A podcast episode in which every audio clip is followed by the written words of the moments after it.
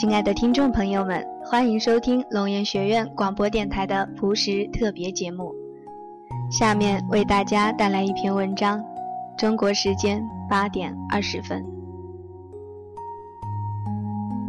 我读小学的时候，常常有些老师被上级听课，不知道出于什么原因，那些老师总是会预先做好准备。最不济的，把上过的课重上一遍；稍好一点的，先给出题目和答案；再好一些的，会告诉我们，不管你会还是不会，都要把手举高，表示踊跃参与。但是碰到会的问题，举右手；不会的，举左手。至于事先不跟学生沟通的老师，算是凤毛麟角。每逢这样的课，效果都不坏。上课的高兴，听课的也高兴。小时候觉得这样的课堂很好，我只要举对手就没有任何负担。那时候我把回答不了问题当成丧失尊严的一种，而把能得到老师的表扬当成是得到尊严的一种。直到上了大学，我慢慢发现，那个时刻的课堂不是课堂，是一个演出场所。老师是演员，领导们是观众，而我们是一群跑龙套的。大部分人没有台词，那些观众都看不见我们的脸。我们被安排好了，什么时候能嗨，什么时候不能嗨，能嗨到什么程度，都是被安排的。最后，只是为了让台上的演员和台下的观众感觉到爽。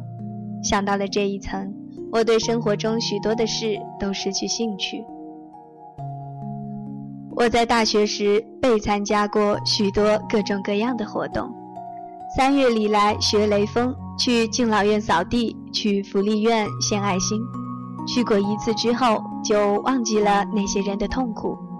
有外面的学者来开讲座，明明是我不感兴趣的话题，还是得跟一群同学。在礼堂呆坐，最怕听到的一句话是“大家好”，因为我一点都不好。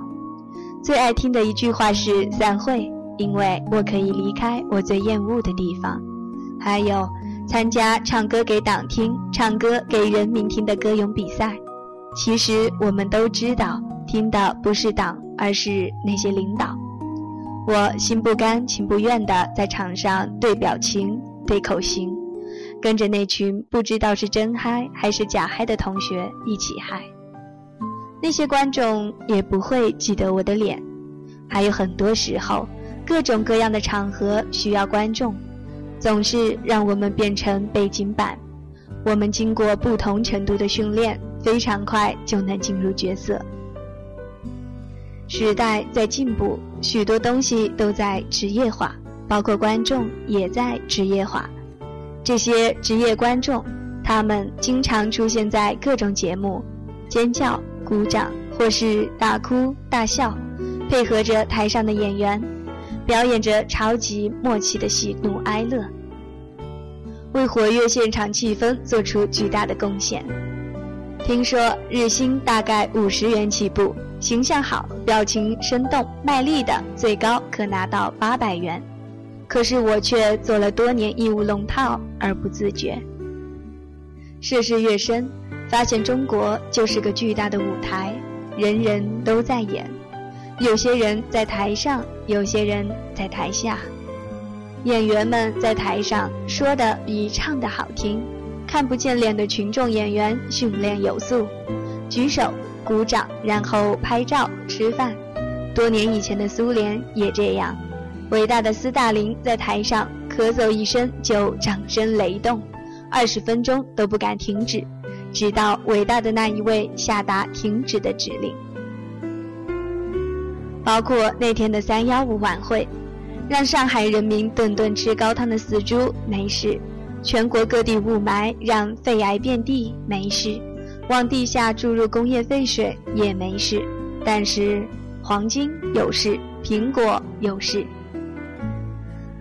在遍地假货的地方，黄金的成色还有百分之九十九点七七以上，让我非常欣慰。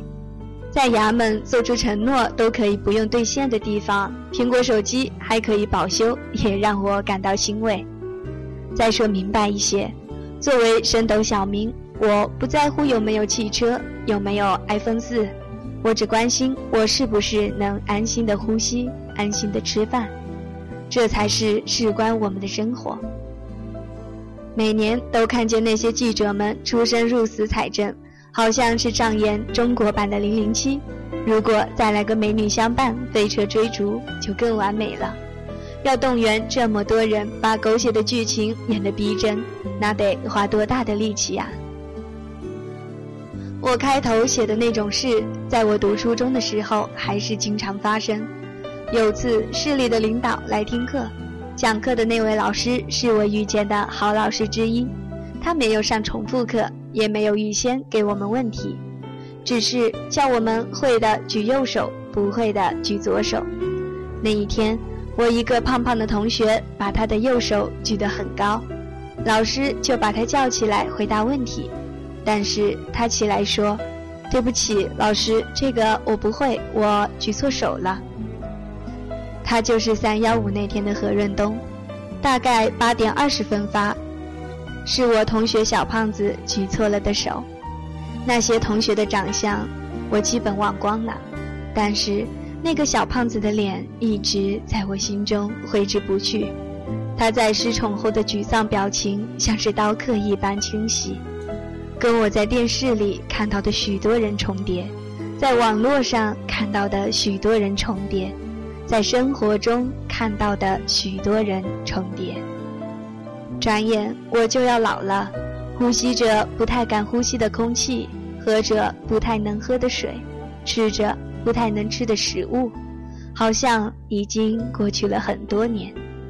但我心里无比清楚，中国有个时间一直停在八点二十分。